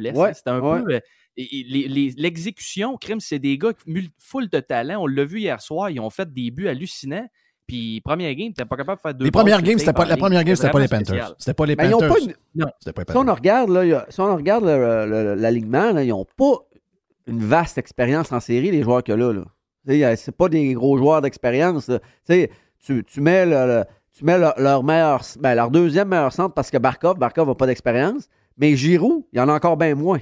Fait que c'est deux pierres angulaires au centre, c'est des joueurs super importants, mais ils n'ont pas d'expérience. Mais sont, ils ont un âge pour comprendre où ils sont, dont Giroud, comprendre où ils sont, où ils sont et la chance qu'ils ont. Parce que ça, ça n'arrive pas. L'année prochaine, les Panthers, c'est fini. Là. ils vont avoir une bonne équipe, mais pas comme cette année. Non, c'est ça. c'est do or die cette année pour eux. Exact. Euh, même chose pour Lightning euh, Toronto. Qu'est-ce que. C'est lequel? C'est la première game ou c'est la deuxième game? C'est quoi la vraie histoire de cette série-là? Plusieurs pensent que c'est la deuxième game, la vraie patente. Ben, moi, je pense que le, les, les, le Lightning s'est ajusté. Là. Se sont fait, se sont fait oh, la première game vraiment, vraiment surprendre, mais une bonne équipe, l'autre bord. Là. Oui, j'ai pas qu'il n'y a pas de bonne équipe. Non, c'est ça. fait que l'autre, euh, moi, je pense que la, deuxième game, c'est plus ce qu'on va voir parce que le Lightning, il ne faut pas les écarter pour gagner encore. Oh oui, c'est sûr. Et le goaler, là, il a connu une mauvaise game. Deux crotons, là, sa première game. Mais après ça, euh, la, deuxième game, c'était très bon. Là. C'est tout un goal Puis je vais, je vais t'en rajouter. Moi, moi, de toute façon, j'ai un trio double Big Mac avec Jerry sur le Lightning. oui. je ne vous surprends pas personne. Double Big euh, Mac? double? Moi, c'est Jerry qui a choisi double. OK. Oh, j'ai relu deux fois. J'ai dit, oh, c'est pas juste Big Mac. Le plus épais possible. Ouais, Mais, euh, tu sais, le, premier match, là, faut pas se... Moi, la raison pourquoi j'y vais avec le Lightning, laisse le mentionner, expérience beaucoup. Puis les jeunes woke de Toronto, je suis vraiment pas sûr qu'ils ont ce qu'il faut pour jouer en playoff, mais je dois avouer que le premier match, et même le deuxième, Austin Matthews, j'ai été surpris. Il ah a quand même vouloir l'air de payer le prix plus que, que les années passées. Mais je veux dire, Toronto, tu peux pas aller contre l'expérience. Corey Perry a scoré ce qui était son 28e but des playoffs à vie. Un gars qui a déjà une coupe, plus tous les autres joueurs, évidemment, qu'il y a là. Mais je pense que Toronto, ça va être tough. Là. Je suis pas sûr que. Ça a l'air à s'améliorer un petit peu, là, mais on le sait, là, il y avait pas ce qu'il fallait pour jouer dans les séries les autres années. Il ne voulait pas payer le prix. Euh, même Matthews a bloqué un lancer, ça avait l'air de, faire très très mal, là, mais euh, j'ai l'impression qu'il va falloir qu'il en bloque beaucoup plus s'ils veulent battre euh, le Lightning. Puis l'élément que j'ajouterais, le Lightning se fait deux coupes en ligne qui gagnent, mais c'est la première année qu'ils peuvent compter sur un Steven Stamkos qui joue du gros hockey. Steven Stamkos, les gars, oui, il a déjà scoré 60 buts, mais cette année, à mon avis, c'est sa plus grosse saison en carrière. il, a, fait plus de 100 points cette année pour la première fois de sa carrière. Vous vous rappelez, il y a deux ans, il y avait une grosse blessure, il avait presque pas joué. en finale, il était revenu, il avait scoré un but, puis il avait, il avait mm-hmm. sorti de la game après parce que ça lui faisait trop mal. Puis l'année passée, ça a été mieux au niveau des points, mais c'était pas encore top. Fait qu'avec Steven Stamkos en forme, puis les Kucherov et Pointe, puis Edmund aussi, qui a connu sa meilleure saison en carrière, plus d'un point par match à la défense, euh, le Lightning, à mon avis, sont pratiquement les favoris. C'est du solide. Champion en titre, en plus. Scott, hier, vas-y, laisse. Il y a quelque chose qui me fait capoter, là, puis il y a quelque chose que je comprends pas, puis je connais pas le hockey, c'est sûr. C'est sûr, c'est sûr. Corey Perry, nous, on l'avait à Montréal. Oui, on l'avait. On aurait pu leur signer un an ou deux. Ah ouais, facile. Pas cher. On a des jeunes joueurs. On a besoin d'un gars qui, défriche, qui montre aux jeunes comment ça fonctionne. mais surtout que les playoffs qu'il y avait eu, c'est lui général. C'était lui que les gars suivaient dans le playoff l'année passée. C'était lui général. là, on a deux dans séries là, qui me font capoter. Il y a lui à Los Angeles qui joue du hockey inspiré, qui est bon. Euh, Philippe Dano, c'est épouvantable. Je, le trouve meilleur là que quand il joue pour le Canadien ben, parce qu'il joue avec des meilleurs joueurs. Ben oui, puis il, est plus libre. Il l'a dit, il dit on est moins dans un carcan. Même si c'est un joueur défensif, il aime ça lui avoir un peu de. Il aime ça, il aime ça pouvoir improviser un peu. Il l'a dit qu'il y a plus de plaisir à jouer à Los Angeles qu'il y avait à Montréal. Donc, oui, on peut dire, ben, il y a plein d'affaires. On peut, on peut en vouloir à Marc Bergevin de ne pas l'avoir signé, puis on peut en vouloir aussi aux coachs qu'on a eu du Canadien qui ont enlevé le goût au gars d'avoir du fun sa glace. Moi, c'est quand je vois ça. Dano deuxième meilleur buteur de l'équipe cette année, là, 27 buts. Moi, quand je vois ça, je pense à toi, Jeff. Tout le temps, tout le temps, tout le temps. Je peux pas croire. Je dis, si j'ai dit ça, il va capoter. Savez-vous pourquoi? Pour quelle raison qu'on a perdu ces deux gars-là? La vraie, vraie, vraie raison. C'est quoi la vraie raison? La vraie raison, c'est qu'on a donné un gros contrat à Gallagher, il ne restait plus d'argent. Oui, c'est ça. C'est une question d'argent. Ouais. Gallagher, là, il demandait de l'argent, puis là, ben, ils ont dit ben, on va t'en donner pour ce que tu as fait, pas ce que tu vas faire, mais ce que tu as fait. Il est trop tard, là. Ben oui, trop tard. Too late. Ben, on, s'est empêché. Ouais, on s'est empêché de signer ces deux joueurs-là. Puis, by the way, quand on lui a donné, il était déjà beaucoup sur le cul. Il y a quelqu'un qui va te dire Ouais, mais on pouvait pas savoir qu'il allait, allait tomber de même. Attends, non, wow, wow, wow, Ça n'a pas commencé hier, là, Gallagher. Gallagher, depuis, depuis le retour de la COVID, il y a eu une genre d'espace, je ne sais pas combien de mois, qu'il n'y a pas eu de hockey. Là. Quand on est recommencé avec la, la, la, Ligue, euh, pas de monde, là, puis que ça faisait 6-7 euh, mois qu'on n'est pas La Ligue canadienne aussi. Ouais, c'est ça. Mais il était déjà sur le cul pas mal. Puis ce contrat-là, il ne l'avait pas. Puis ça, c'est vrai que ça existe dans la Ligue, ça m'énerve. C'est que maintenant, on donne des contrats pour services rendus. Ah ben, je vois le faire. Mais moi, ça me fait capoter aussi parce que là, on n'est on pas à des, années-lumière de, de, garder ces deux gars-là. Là. On donne un million de plus à Dano pas de trouble, on le garde. on, donne 500 000 à l'autre de plus, on le garde. Oui. On est à 1 500 000. Mais là, Gallagher, il, gagnera, il va gagner toujours bien 5 millions. Il gagne 6,5. Il gagnerait toujours bien 5 millions pareil. Oui. Ça marche. Bon, on aurait pas trois comptable, là, mais c'est pas, pas dur à compter. Là. Ah non, c'est spécial. C'est vraiment spécial. Mais Perry, je ne sais pas si c'était un problème d'argent parce qu'il a signé deux ans à Tempo. Ouais, bon, il donne deux euh, ans. C'est parce que je pense que Montréal ouais, mais mettons que le contrat est pareil, laisse, tu vas où, toi? Pardon? Mettons le contrat, le ah contrat qu'on offre est pareil, tu vas où? Bah, euh, c'est pas une tu sais, oui, il voulait peut-être gagner, là, mais euh, ben, à Montréal, il est heureux, là. À Montréal, il est heureux. Puis probablement qu'on lui aurait donné, mettons, 200-300 000 de plus, puis il aurait choisi Montréal. Il, aimait Suzuki, il, il était heureux. C'est quoi qu'on lui donne comme job? C'est-tu la job à, Gourde qui, qui, a ramassé dans le sens que c'est-tu le même rôle? C'est quoi son rôle avec. Euh, non, il joue sur le quatrième trio, euh, mais il joue des bonnes minutes pareil. Il joue 12-13 minutes. il a scoré 19 buts cette année. Le gars. Quand même bon. Hier, le, but qu'il a scoré il y a deux jours, là, ils ont calculé sa vitesse. Là. Il avance plus. Là. Il, est, il est excellent pareil, mais le gars qui passait euh, avec la pelle entre les annonces, il patinait à peu près aussi vite avec sa pelle que Perry en échappait. Ils l'ont mesuré avec la caméra. Là, fait que ça vous donne une idée qu'il n'est pas jeune jeune, mais il a un rôle de quatrième trio. Puis deuxième power play. Hey, deuxième oui, power play. Deuxième power play. Oui. Ah oui Lightning, le deuxième power play, est meilleur que le, Canadien, puis pas à peu près. Là. Oui, ben oui. Ben oui, ben oui, ben oui. Ben D'après moi, il mettra la troisième ligne pour ser meilleur avec euh, le, le, power play. Hey, hier, euh, mon gars au, au, bar, il me dit, me regarde, il dit What's going on with the Browns? Oh. Les Browns, là, entre vous autres puis moi, là, moi, je l'ai dit l'autre fois quand on en a parlé ensemble. Euh, je pense qu'on sous-estime beaucoup la Caroline. Je comprends les Bruins. là. OK, les Bruins. Moi, euh, qu'est-ce qu'il y a? Les Bruins 2-0 pour. Ouais, mais ça se peut-tu qu'on sous-estime la Caroline? On ressort les tapes, là, ça fait deux mois, je vous le dis. Ben Eux oui. autres, là, sont grillés pour aller loin. Il n'y a pas de super. Ben, pas de super vedette. Il y a quand même des bons joueurs. là. Mais tout est bon. Oui. Tout est bon. Puis ils font goaler le deuxième goaler. Ça prend un goaler pour aller en haut. Je vous l'ai toujours dit, puis je vais vous le répéter. Tu sais, euh, Boston sont le troisième goaler. Puis garde les, euh, les, les, les pingouins. Oui. Louis Domingue, c'est correct. là. Mais peux pas aller au bout avec ça. Puis on l'a vu Ouais, hier. mais On l'a vu t'es hier. obligé de te dire, t'es obligé de te dire, laisse par exemple que là, la Caroline, les deux, go- les deux premiers goalers sont blessés. Le Ben, c'est ça. la game, la dernière, c'est euh, Koketcha- Koket- euh, Kochetkov, là, un russe. là, C'est ce, qui va, ce qui va le faire mal à longue haleine. Ouais, mais, Mais coach, si- euh, coach l'a vu go- euh, dans KHL puis il dit que, il dit que c'était un solide. Bon, on va le voir. Mais de toute façon, je suis pas trop inquiète, Les, parce que la Caroline, là, c'est la, c'est la meilleure équipe sur les statistiques défensives de toute l'année. Autant les buts alloués, euh, le désavantage numérique, les tirs alloués. Puis les Bruins n'ont pas une super attaque au niveau, euh, au niveau global, mais c'est parce que la différence, c'est que non seulement Caroline est bonne en défensive, mais en avant, ça joue. Là. Oui. Euh, ils sont bons partout. Sébastien Ao, Niederreiter. Euh, Kéké, je, Christy. Teravainen, Teravainen, c'est c'est un Kéké, c'est la troisième ligne. C'est un gars de série, Kéké. Là. Il, tu sais, il joue bien, il frappe. Il finit toutes ses mises en échec. C'est... On l'avait C'est un encore. gros bonhomme. Ouais, on l'avait Oui. encore avec, à Montréal encore. Mais lui, euh, je l'aurais laissé aller au salaire qu'ils ont donné, par exemple. Ouais. C'était trop. C'était Hey, trop, euh, mais- On a parlé vite euh, des, de- des Rangers et des. Ça, c'est Tide. Allons, allons dans l'Ouest vite, OK? Bon, Colorado Predator, je pense pas qu'on perde de temps avec ça. Euh, quand même, les Stars. Plusieurs voyaient euh, une série facile. En tout cas, au moins gagner deux games à maison pour les Flames. Euh, là, hier, c'est c'est 2-0. Donc, 2-0 hier euh, pour euh, Cinco de Mayo pour les Stars, quand même surprenant. Ensuite, l'autre série, Saint-Louis qui a perdu. Puis là, on disait, ouais, le Wild se font brasser pas mal. Ils sont... Puis là, on était déjà quasiment déçus. Ah, pour toi, ça va être la gang de, de décevants.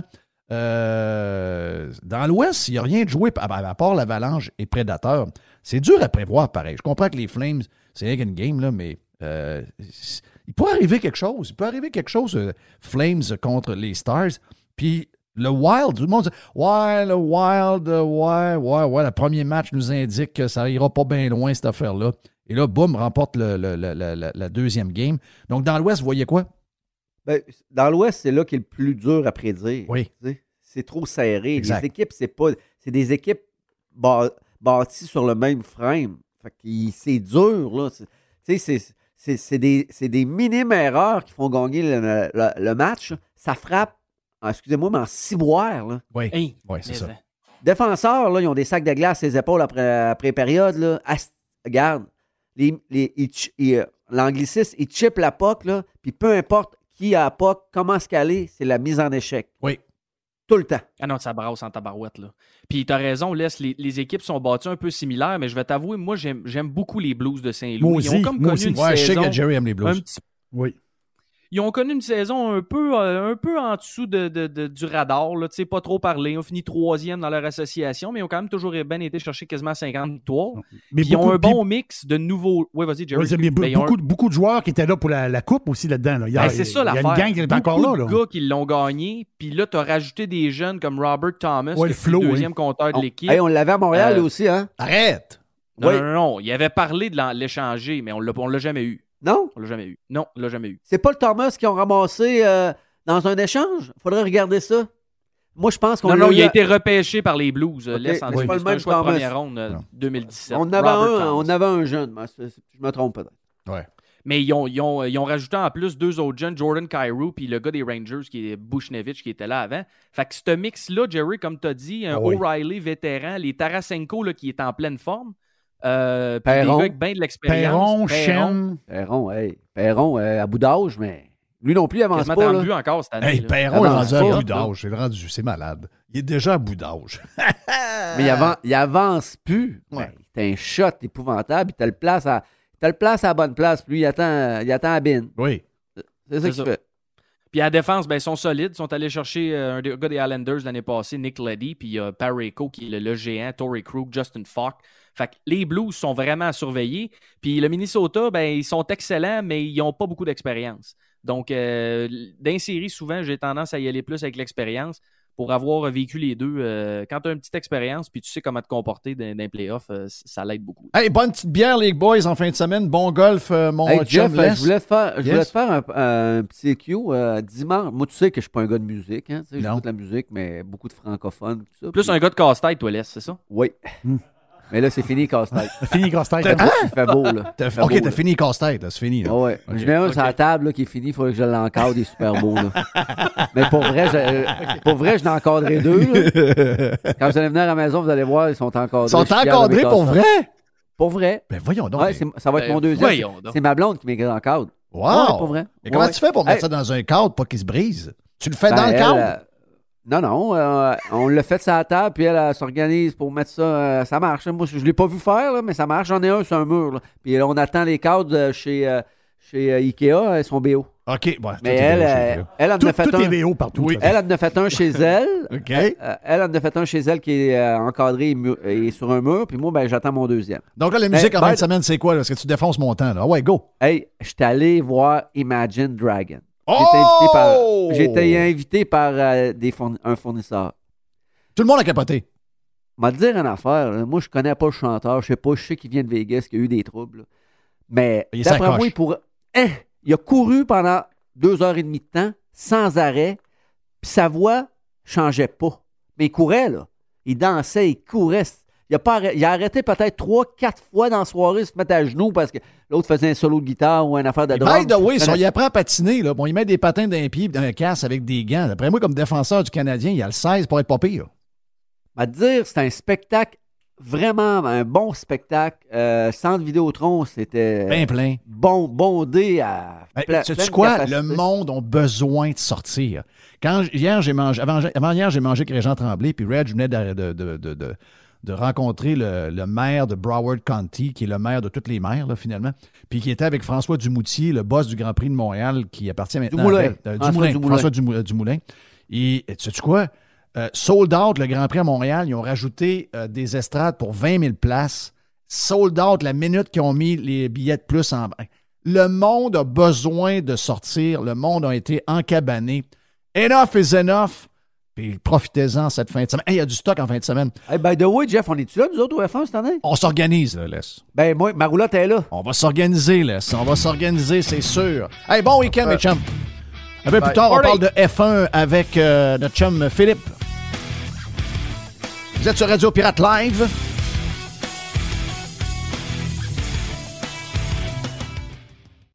OK, pour finir la semaine, panier extra, rajouter des euh, spéciaux, mon ami euh, Jerry. Cette semaine, on a, on a parlé de paquets de spéciaux, mais là, on rajoute euh, deux grosses affaires. Cuisse de poulet, on a besoin de proteins. Les Protéines. Protéines. 1,50$ la livre, ça, ça veut dire que pour pas cher, on peut se faire un maudit bon repas sur le barbecue. On fait cuire ça tranquillement. Les cuisses, c'est euh, tellement tendre. Et on a le bacon. Bacon. Deux paquets de 500 grammes, Jerry. Combien? C'est des gros, 500 grammes, c'est des gros paquets. Là. Deux paquets pour 5 Je te rajoute le fromage camembert. Les camemberts, c'est bon? ça? J'aimais ça. 100 170 grammes, c'est 2 pour 4 pièces. Et toujours le fromage à la crème Philadelphia.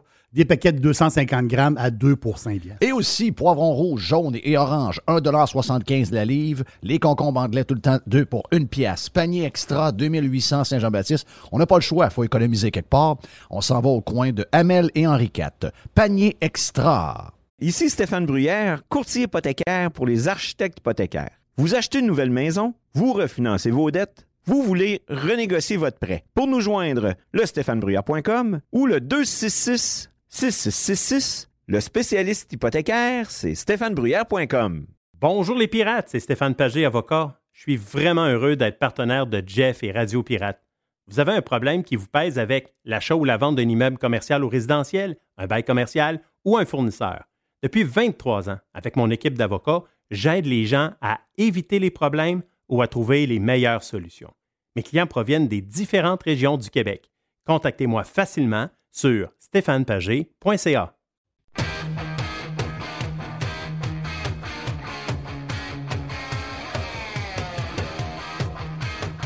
Je trouve que la tune fit.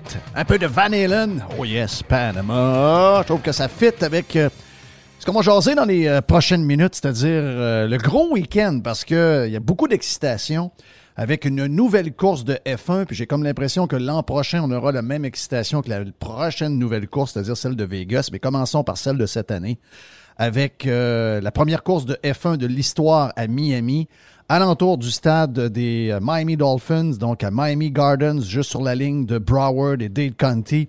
Euh, des installations incroyables. On avait déjà, ben, on a rajouté beaucoup de stock à cet endroit-là.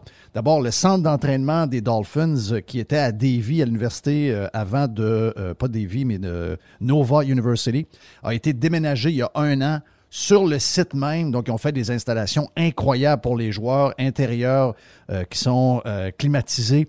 On a transporté également tout le stade de tennis de Key Biscayne, donc le gros tournoi de tennis qui est vu comme le cinquième plus gros tournoi de tennis au monde, et maintenant du côté de Miami Gardens, à côté du stade des Dolphins. Incroyable, donc, ah oui. Et là, ils ont rajouté, et moi j'ai été cet hiver, j'ai été voir la construction de la piste, j'ai été voir ça. Et j'étais ébloui en pleine. Euh, écoute, on n'était on était pas avancé comme on l'est aujourd'hui, mais j'étais déjà ébloui par la traque, connaissant tous les raccoins de ces stationnements-là, comment ils ont fait ça. Et toutes les installations, les estrades, la patente, les loges, les. Il y a une fausse, il y a une fausse marina. Il y a une fausse marina avec des, de la fausse eau, des faux bateaux. C'est incroyable. Ah oui, oui, oui, oui. Philippe Brasseur est avec nous autres. Bien sûr, poleposition.ca pour toutes les nouvelles euh, de tout les, le monde de la course en général, mais également le magazine version papier que vous trouvez dans les endroits où vous aimez vous procurer vos euh, différentes revues, différents magazines. Philippe, es-tu aussi excité? J'aurais voulu y aller en fin de semaine. Hier, je pensais d'avoir trouvé un billet. Finalement, le billet que j'ai trouvé, c'est un billet de stationnement à 100 bias. je pensais que j'avais trouvé un billet pour rentrer. Je vais écouter ça à TV comme beaucoup de monde, mais une chose est sûre, c'est sold out du côté de Miami pour le week-end qui commence aujourd'hui. Oui, salut les gars. Effectivement, c'est sold out à Miami, cinquième épreuve de la saison de Formule 1. Euh, tu l'as dit, c'est un circuit, donc on est dans le stationnement euh, du Hard Rock Stadium. Euh, 5,412 km. Donc, c'est loin d'être une petite piste avec 19 virages. On a fait quand même quelque chose de majeur. Ça va rouler très vite. Là. Ça va rouler aussi vite que si on était sur un circuit permanent. Et je dirais, comme Jerry l'a dit, à part la fausse marina qui fait vraiment pas beau, sinon pour tout le reste, c'est quand même très réussi. Euh, qu'est-ce qu'on s'attend en fin de semaine avec euh, ce genre de piste-là? Euh, Bon, j'ai vu que euh, Sébastien Vettel a très peur que euh, l'eau commence à monter de la mer puis qu'il soit finalement sous l'eau. Euh, Sébastien Vettel est de plus en plus woke. Il, commence à, commence à m'énerver un peu. Mais outre ça, est-ce que c'est une traque qui va nous amener, euh, d'après toi, avec les simulations qu'ils ont faites, qui risque d'être avantagé par ce, genre de track-là et qui pourrait surprendre? Et est-ce que Mercedes aura encore les difficultés qu'ils ont eues? Parce que ça n'a pas, pas, été bien la dernière course. Là. On a eu de la misère, pas à peu près. Entre autres, Lewis Hamilton a beaucoup de misère avec cette, cette voiture-là. Euh, l'autre pilote également mal dans le dos, sort de là, il ne s'appelle plus de son nom. C'est une voiture qui a beaucoup, beaucoup, beaucoup de problèmes. Donc, on s'attend à quoi sur cette magnifique nouvelle track de Miami? Ben, selon les estimations, Jeff, du manufacturier de pneus Pirelli, donc euh, qui équipe toutes les voitures de Formule 1, eux, ils s'attendent à un type de pneu, une dégradation de pneus, un peu comme l'Arabie Saoudite. Hein. donc un circuit assez similaire à l'Arabie Saoudite. On se souvient qu'en Arabie Saoudite, à Jeddah, c'était quand même beaucoup euh, les Red Bull et les Ferrari qui avaient dominé loin devant les Mercedes. Donc, je dirais qu'il faut s'attendre au même genre euh, de, duel entre Max Verstappen et Charles Leclerc, je pense, euh, ici à Miami. C'est certain qu'on est sur un circuit qui est un petit peu moins dangereux a priori que celui de Jeddah. par contre, il y a certains enchaînements de courbes qui vont être un petit peu, notamment les virages 9-10, ça va passer absolument à fond. Donc, c'est sûr qu'encore une fois, on est sur un circuit quand même urbain, donc pas de dégagement ou très très peu. Et c'est vrai que ça, ça ne pardonne pas, pas de droit à l'erreur, mais j'ai envie de dire d'un certain côté, c'est quasiment plus intéressant ce type de piste parce que on a beaucoup de circuits modernes aujourd'hui où les pilotes ils vont sortir 20 pieds en dehors de la piste, ça a zéro conséquence. Oui. C'est pas ça la course automobile. La course automobile, c'est de rester sur la piste puis de faire un bon chrono et de gagner une course. Donc je pense que ce type de circuit comme Miami, c'est justement intéressant d'un point de vue pilotage. Euh, température de 91-92 degrés Fahrenheit, donc 32 degrés Celsius. Euh, j'étais à la plage hier, euh, ça prend de l'ombre, donc le soleil à ce moment-ci de l'année, au mois de mai, est déjà très très haut, donc très chaud. la piste avec nouvelle asphalte donc, est-ce que ça risque d'être glissant? Euh, qu'est-ce que ça peut avoir comme impact sur les pneus, cette température extrêmement chaude, euh, avec une nouvelle, euh, une nouvelle surface qui n'a pas d'usure? On, on a donc beaucoup d'huile dedans. Qu'est-ce que ça peut faire pour les pneus et les, et les pilotes ce week-end? Ben, c'est certain, tu l'as dit, bon, c'est une nouvelle piste, donc euh, une dégradation avec la chaleur qui est à craindre. Par contre, n'oublions pas une chose, c'est que euh, le pourcentage, le risque de pluie, le pourcentage monte à peu près à chaque heure, surtout pour demain pour la qualification. Donc, pour l'instant, on est autour, je pense, de 65% de risque de pluie à l'heure de la qualification demain. Alors ça, ça peut encore changer encore une fois, évidemment, toute la hiérarchie, tout le scénario. On va voir pour l'instant, pour dimanche, pour la course, en tout cas, le risque de pluie semble un petit peu plus faible. Alors, il faut, faut, quand même espérer dans ces conditions-là que ce soit une course euh, sur piste sèche, bien entendu. C'est, ça peut être spectaculaire à la pluie, mais sur des circuits urbains, ça fait malheureusement beaucoup trop de neutralisation et d'accidents et ça gâche souvent le plaisir. Yes. Hey, euh, parlons donc des 40 ans de, de la, du décès de Gilles Villeneuve. Oui, déjà 40 ans. Déjà 40 ans, comme le temps passe vite, puis c'est vrai qu'on va, je pense, on va beaucoup parler dans l'actualité dans les deux prochains jours. Donc, le 8 mai 1982, euh, Zolder, essai du Grand Prix de Belgique, qualification du Grand Prix de Belgique, l'accident de Gilles, et puis évidemment, donc ce dimanche 8 mai 2022, 40 ans tout juste. Écoute, je passais la.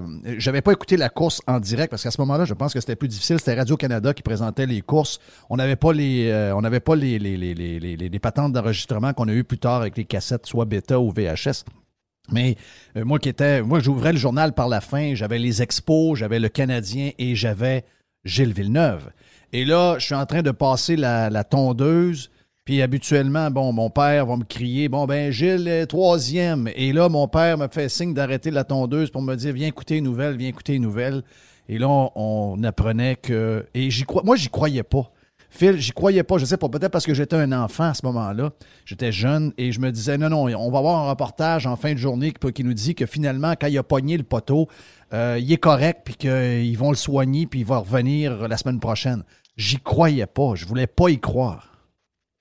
Ben moi effectivement c'est un petit peu la même réaction parce que je me souviens j'étais euh, à ce moment-là donc je, vivais avec mes parents en Europe et puis euh, mon père avait l'habitude de m'emmener à plusieurs grands prix de Formule 1 dans l'année et, celui-là on aurait dû y être euh, sauf que j'avais j'avais mal à la gorge ce jour-là puis on m'a dit non non reste à la maison et je regardais de la musique des, des vidéoclips de musique à la télévision puis ils ont interrompu les programmes pour montrer l'accident de Gilles Villeneuve et je dirais que c'est vrai qu'il y a une certaine incrédulité parce que peut-être justement on était jeunes et puis qu'on la mort ne nous, ne nous touche pas. On pense toujours que ce n'est qu'un jeu à cet âge-là, un petit peu. Oui, exact. Mais, euh, mais c'est vrai que c'est quelque chose qui a été marquant parce que justement, c'était Gilles Villeneuve. On était habitué à ce qu'il prenne des risques. On était habitué à le voir sortir indemne de différents accidents. Et, c'est vrai que celui-là, mais il y a une chose quand même que euh, je, je, voyais encore 40 ans plus tard, il y a encore des gens qui disent Gilles Villeneuve prenait trop de risques, c'est une erreur de pilotage. On va le dire une fois pour toutes, Jeff, là, non, c'est un problème mécanique, l'accident mortel de Gilles Villeneuve. OK? Cette voiture-là, il y avait un problème avec les freins. Et quelques mois plus tard, Ferrari a limogé l'ingénieur en charge des freins parce que c'est la même raison pour laquelle Didier Pironi a eu son accident à Hockenheim en Allemagne quelques mois plus tard. C'est un problème technique sur cette voiture-là parce que quand on voit Gilles Villeneuve, il voit très bien qu'il y a une voiture au ralenti. ils reviennent toujours avec l'histoire des pneus. Il y avait les pneus trop usés, il y avait les pneus trop usés. Pas vrai. Regarde, euh, c'est une histoire de frein, effectivement. C'est très bon de, le préciser, Philippe. Mais il y a une question que je me pose. Euh, Gilles Villeneuve, il est né en 1950, puis il est décédé en 80, c'est ça, justement. En, 82. en, 82, donc il y avait 32 ans. Euh, est-ce que c'était comme la norme à l'époque d'avoir du monde en, en, F1 de 30 ans ou aujourd'hui, il me semble qu'il y a beaucoup de jeunes? Oui, les, pilotes en général arrivaient plus tard en Formule 1 à cette époque-là. C'était pas rare d'avoir des pilotes qui avaient 40 ans euh, qui étaient encore en Formule 1. Euh, donc je dirais que oui, Gilles n'était pas. Euh, on est loin de Max Verstappen qui est arrivé en Formule 1 à moins de 18 ans. C'était pas la norme à l'époque. Donc l'âge à laquelle Gilles Villeneuve était en Formule 1, c'était l'âge, je dirais, moyen de tous les pilotes de cette époque-là. Hey Phil, pour finir, avant de partir vers le week-end officiellement, est-ce que c'est une bonne nouvelle? Mais euh, j'avais pas vu cette nouvelle-là. Ça semble être une maudite bonne nouvelle une, euh, une équipe de NASCAR québécoise. Ben oui, absolument. Ben on a on a mis la nouvelle en ligne hier soir justement sur poleposition.ca. C'est en fait euh, avec euh, le concessionnaire Paillé, euh, qui est un commanditaire de longue date de Marc-Antoine Camiran. Ils ont décidé de prendre, de concevoir leur propre équipe. C'est Marc-Antoine Camiran qui va vraiment gérer cela, bâtir les voitures et ils ont engagé Andrew Ranger comme deuxième pilote. Donc deux pilotes québécois. Cette écurie-là va rouler donc pour l'instant dans la série canadienne NASCAR Pinties, mais c'est extrêmement intéressant parce que jusque-là il y avait essentiellement l'équipe des frères Dumoulin à Trois rivière qui était la seule vraie équipe québécoise. Les autres pilotes québécois, ils louaient des volants à des équipes en Ontario. Et je dirais que la création de cette équipe-là, Marc-Antoine Camiran, c'est un pilote, c'est le détenteur du record de victoire au Grand Prix de Trois-Rivières. C'est un pilote que le grand public connaît peut-être un peu moins que des Villeneuve ou des noms pilote. comme ça. C'est un, super, pilote, avec une carrière exceptionnelle. Et je dirais, il est allé rouler aux États-Unis en Formule 2000. Il avait gagné. Il a roulé en NASCAR. Il a gagné. Il a roulé en monoplace, Ah, non, en GT, un- en touring un car. Il a gagné dans tout. Et, et je dirais que c'est vraiment une belle consécration pour lui parce que malgré tout, ça, ça lui prépare un petit peu non seulement une carrière de pilote, mais aussi une après-carrière peut-être de, de propriétaire d'équipe. Et je dirais que donc c'est une très très belle nouvelle pour le sport automobile québécois. Donc Et pourquoi duo, pas plus, viser plus haut talentueux. plus tard? Pourquoi pas aller, pourquoi pas avoir des visées pour les séries américaines plus tard? Il faut que ça parte de quelque part. C'est une excellente nouvelle et je pense qu'ils sont effectivement bien équipés. Philippe, merci. Bon week-end de F1 à Miami. On suit tous les derniers développements. On va sur poleposition.ca et on se reparle euh, dans les prochaines semaines parce que la saison ne fait que commencer. Mon nom est Jeff Fillion. Jerry, bon week-end, mon ami. Bon Yes. Grand Prix. On se reparle lundi sur Radio Pirate Live. Fournier Courtage Automobile est spécialisé dans l'exportation de voitures d'occasion. Nos contacts internationaux nous permettent d'avoir le meilleur prix pour ton véhicule. Tu nous appelles, on évalue ta voiture et on t'offre le meilleur prix et tu récupères 100% de la valeur des taxes. Sur Facebook, Fournier Courtage Automobile.